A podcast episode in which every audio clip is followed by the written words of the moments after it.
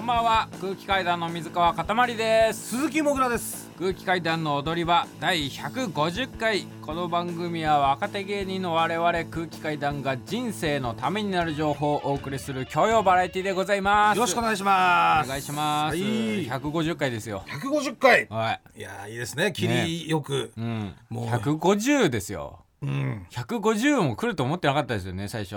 まあまあね、ん。ええ。最初はそれはもう次の回次の回でそれはもう必死ですから。あ今でもそうです。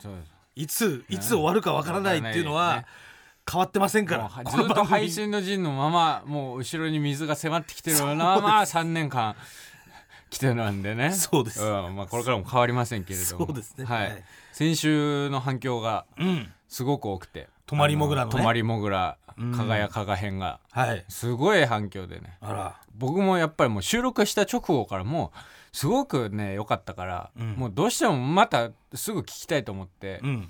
で先週の金曜日のこの時間大阪にいたんですよね。その仕事終わりで泊まりで。はい夜ね、うん。金曜の夜大阪の NGK でね、NGK でライブライブがあって。てうん。でそのまま泊まりだった大阪ホテルに泊まりだったんだけど、うん。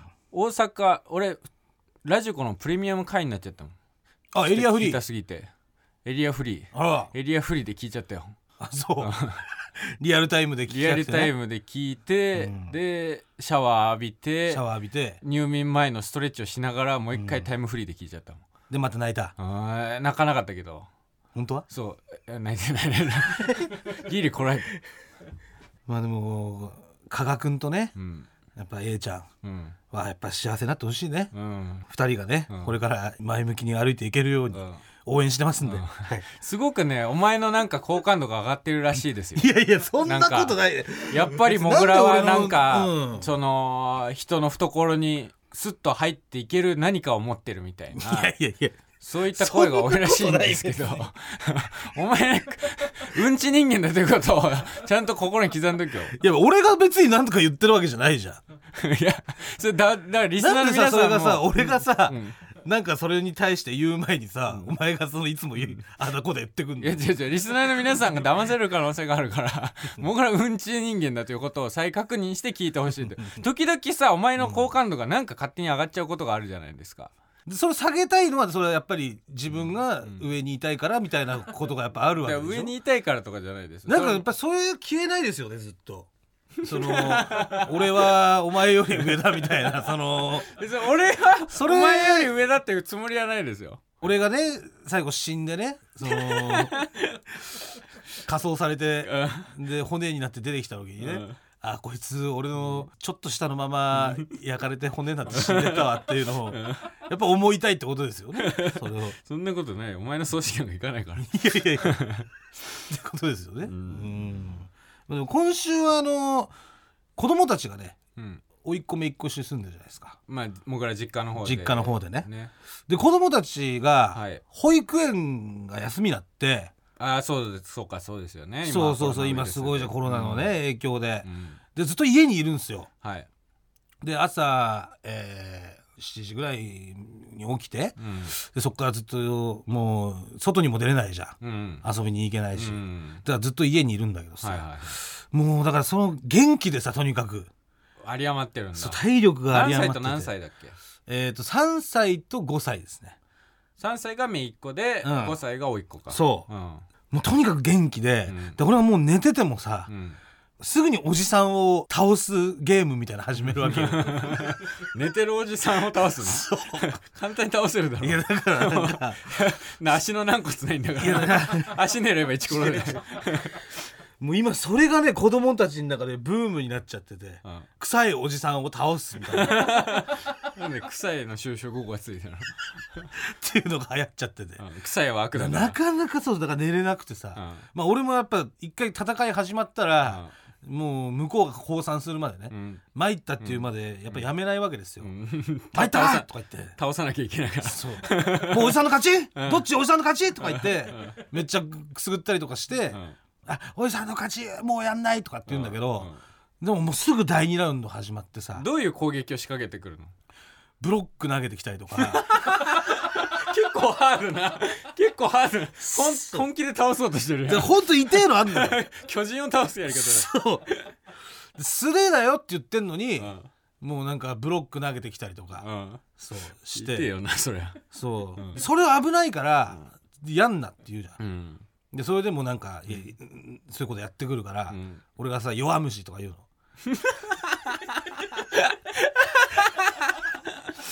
そうおいっ子にね、うん。お前そんなそんなさ、うん。ブロック投げてさ、うん。お前弱虫だなとかう言って、ん。弱虫。とか言うと、うん。その弱虫がうん。ちょっともう響きすぎちゃって、うん。すぐ泣いちゃうのよ。そんなショッキングな言葉なんだ。弱虫って言われたくないんだ。弱虫って言うのやめてとか言って！弱虫じゃないとかって。うん。そう。で弱虫じゃないんだったらさ、もう素手でやもうかかってきたらいいじゃん、うん。つって。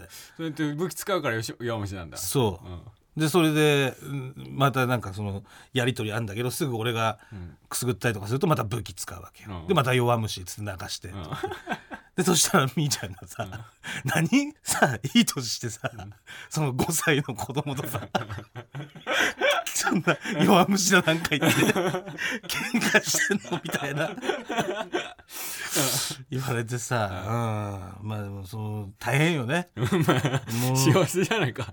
いやほんと、ううん。ん、だからまあ子供たちもうん。やっぱ気づいたらね、うん。こんなに成長してきたかっていう、うん。思いましたよ。結構さうん、もうどれぐらいですか実家に住んで？で1年1年経ちましたよねもう。ああ結構寂しいんじゃない？お前がさ、うん。その奥さんと子供が東京に来て一緒に住むってなって実家を出る時に、うん。甥っ子と姪っ子もう結構寂しいんじゃない？いやどうだろう？まあき基本的にこういうなんだろう？今ずっとよ甥っ子姪っ子が家にいるからう、ん。その俺も遊んだりとかできてるけど、うん。基本的にその俺が帰ってきたらもう寝てるしでも昨日もさ、うん。昨日単独ライブの打ち合わせしてたんですけどそね9時頃にもぐらがうん。ちょっとお母さんから LINE 来たわっつって、うんあの甥っ子と姪っ子が今日ひな祭りだから、うん。ちょっとおじさんと遊びたいって言ってるから、ん。帰っておいでって言ってるから帰るわっつって帰ったじゃん、桜餅待ってるから桜餅？おじさんの桜餅を待ってるから。そう待ってるからっつって、うん。まあ、結局売ってなかったんだけどねもうどこにも。あ売ってなかった？そういろいろ探したんだけど、うあ。ん、売ってなくてね。うんまあその子供たちは子供たちだけでもうやってたらしいからそういうひな祭り的なことは。あそう。そう。でもやっぱおじさんも入れて一緒にやりたいっていうことを言っててくれたらしくて。まあそういうの聞くとやっぱ嬉しいですよね。うん。うん。臭くなかったらおじさんは本当にいいんだけどな。とかって言うんですよ。まあ家は裸足だからね。そうそういやでもいや俺も臭くないのよ。臭いよ。いや違う違う臭くないんだけどその家上がる時はもう足洗ったりとかしてるからあ足洗う。のそう。でもやっぱ大人の言うことをさ、うん。真似するじゃん。うんまあみみそう。みーちゃんとかお母さんが臭いって言うか。らそう。俺のこと臭いとかうん。いつも言うから、うん。その甥っ子姪っ子も臭いっていうようになっちゃったのよ。うん。そんな臭いやつは倒さねばっつってブロック塀で殴ってくるってことか。そうそうそうそうそう おじさんは臭いからこうだとか言って。で弱虫っつったら泣いてさ。そうそうそうあそう。でも姪っ子がねうん3歳なんだけど、うん。流したりとかすんのよ。あそ喧嘩しうたりとか。体はだって小さいでしょ。体はねそうで一回り甥っ子の方がもう大きいんだけど、うん。それでもね、うん。だから甥っ子のおもちゃを奪ったりとか。嘘。で返してよとか言ってうも、ん。もう無視してうん。ずっと抱きかかえて離さないみたいな、それ注意すんの？うん。それはニーニのでしょ？っつって、ん。ニーニって呼んでるから。ニーニ。ー 俺の妹も俺のことニーニって言ってた。あれ何なんだろうな。まあニーニって呼んでるから。ニーニって呼ぶから妹がニーニって呼ぶから俺も妹に対して一人称ニーニって言っててそれがすごいよその家に見られるの恥ずかしかった。ニーニがね。ニーニとワッシーが。確かにね。なんかでも今でもねもう姪っ子はねお兄ちゃんって言い言い始める時もあんのよ。言ってる時もあんのよ。あそうなんだ。そう。なんかねお兄ちゃんって言ったりうん。ニーニって言ったりだからそれもちょっと成長が見えるじゃない？あうん。うん。だからお前だからね自分の息子より妹の息子の方が すごくいろんな成長を感じてるんだいやいやちいやそれはいやいやそれはさ、うん。まあまあ仕方ないというか。うん。まあ俺も一緒に住みたいけどね、うんえ自分の息子はどうなんですか今、今？うん、見れるの？だからモグラはさ、よく時々その 奥さん 怒らせてうん。その家族のうん。アルバムみたいなのがあるんだよね携あるあるある。帯の LINE に。そう。だけど LINE っていうかまあそうアプリであるの奥さんを怒ららせてる時は、うん。そのモグラに対してアルバムが非公開になってるからはい。全然、息子の写真とか見れないっつってなんか番組とかで息子さんの写真ありますかって言われてもちょっと今奥さんにアルバム出禁になってるんで ないですっていう。そう。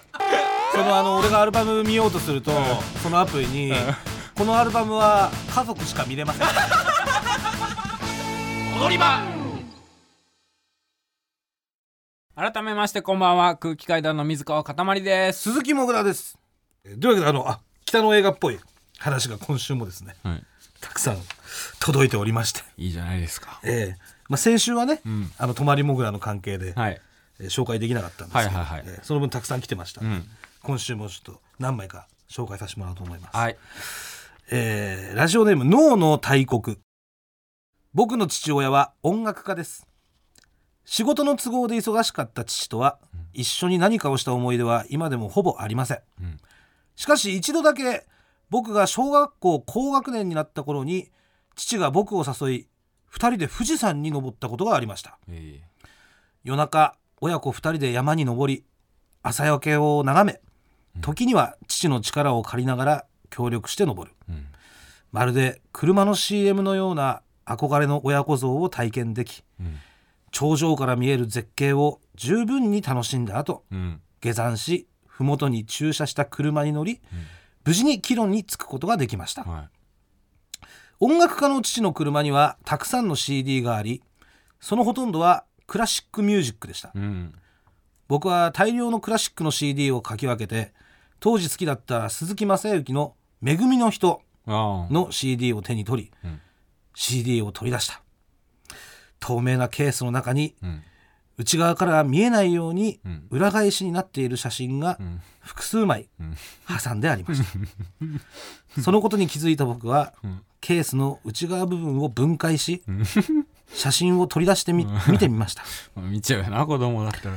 その一面肌色の写真は男と女の生々しくも激しく入り乱れる様子が写されていました。うん。そう。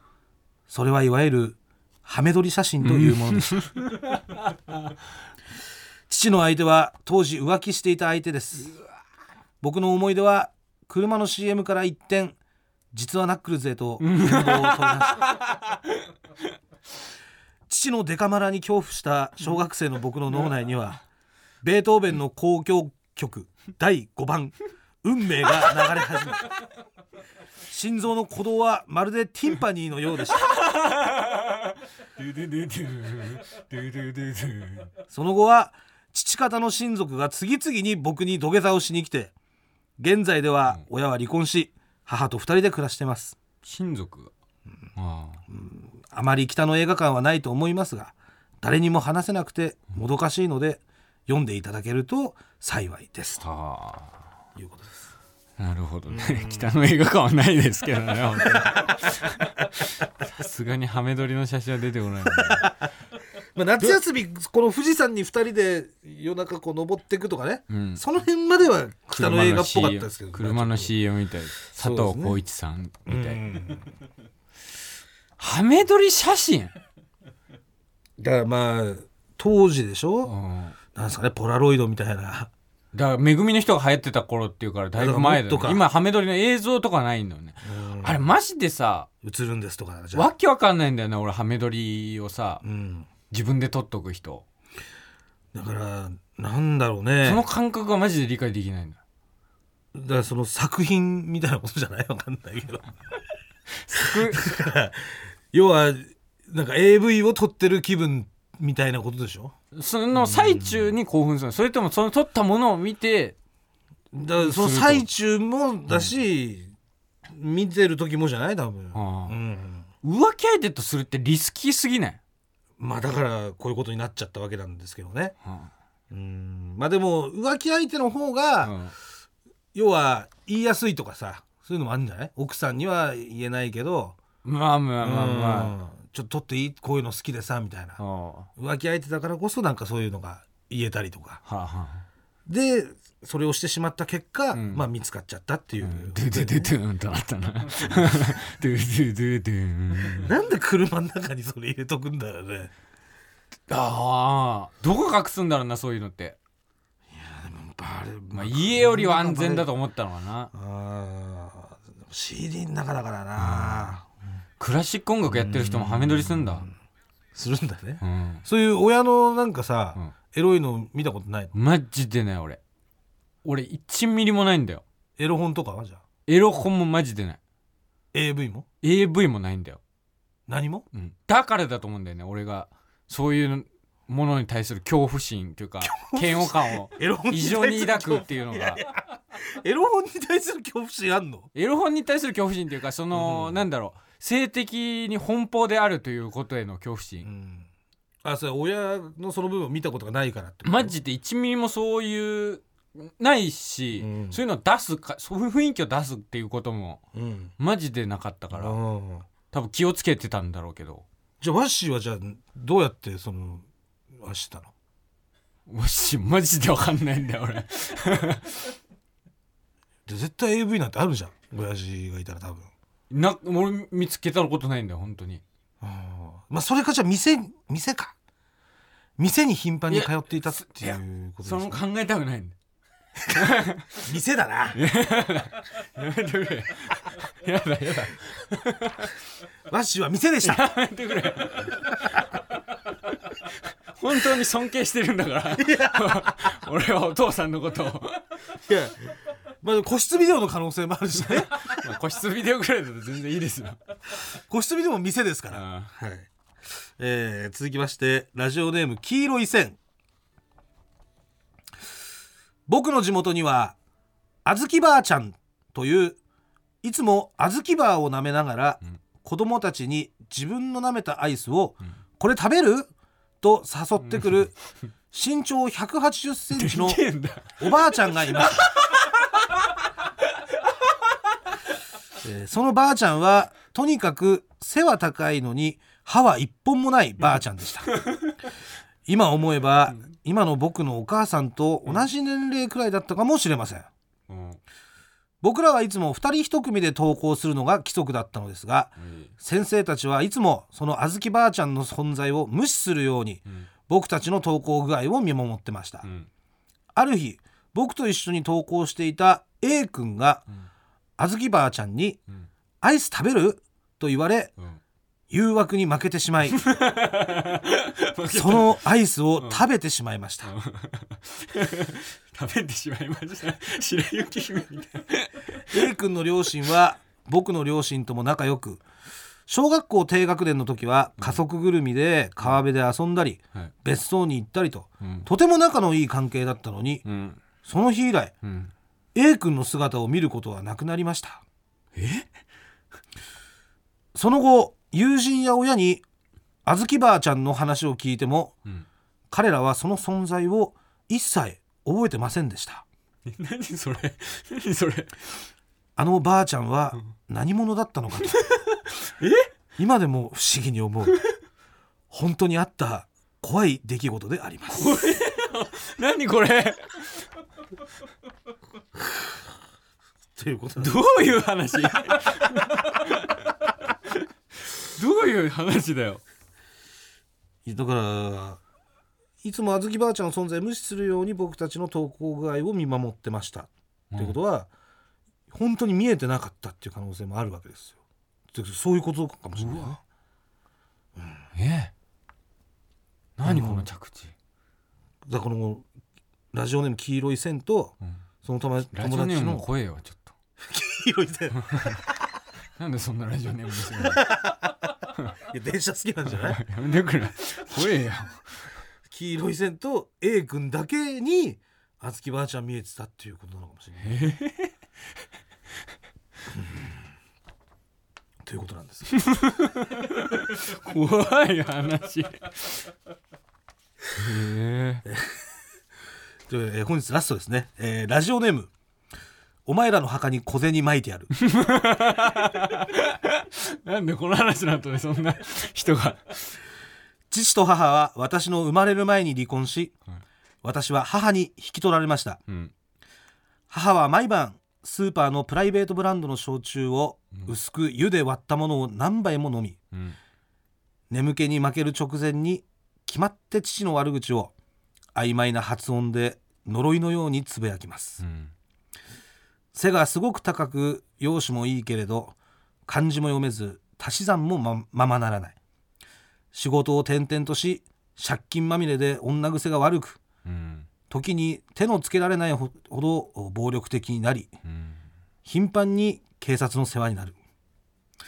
ニュアンスは日によって違えど大体そんな感じです。うん母を通して知った父親の姿はかなりのクズで当時中学生の私は「お母さん可愛いのにどうしてそんな男と結婚したんじゃろうか」と常々疑問でしたがうん。同時に興味も膨らんでいきました。ある時椅子にもたれて眠りこける母を布団へ運びながらうん。父親に一度こっそり会ってみようと決心しうん。戸籍を調べうん。連絡を取りました。うん待ち合わせ場所の中華料理屋に入ると父はびっくりするほど格好のいい顔を赤く染めてうん。すでに灰皿をあふれさせていました。うん。会話の内容はほとんど忘れてしまいましたがヘラヘラとしながら腹違いの兄弟が何人かいると知らされたことだけは覚えています。うん。朝日の中瓶を何本も仰いで飲み干しその度に隆起する喉元その頃好きだった窪塚洋介よりもいくらか大敗的な色気が感じられうん。母が父に惹かれた理由がわかる気がしました。うん。えその後も何度か会いましたが徐々に疎遠になり連絡を取らないうちに私は高校生になりました。うん。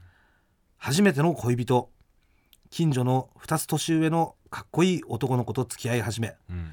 放課後にファミレスでうだうだしたりうん本屋で漫画を漁ったりうん。楽しくやっていましたがうん。会話中一つだけ不思議に思うことがありました。うん。彼の両親も幼い頃に離婚し母親と2人で暮らす中父親とも定期的に会っておりうん。その話を嬉しそうにするのです、えー彼の話に出てくる父がうん。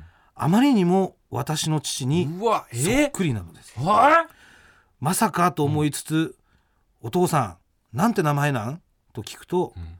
彼の父親の名字はやはり私の父と同じでした。え慌てて父にメールを送るとすぐに「すまん!」という懸命の返信がやってきて、うん。私と彼は腹違いの兄弟であると判明しました。うん。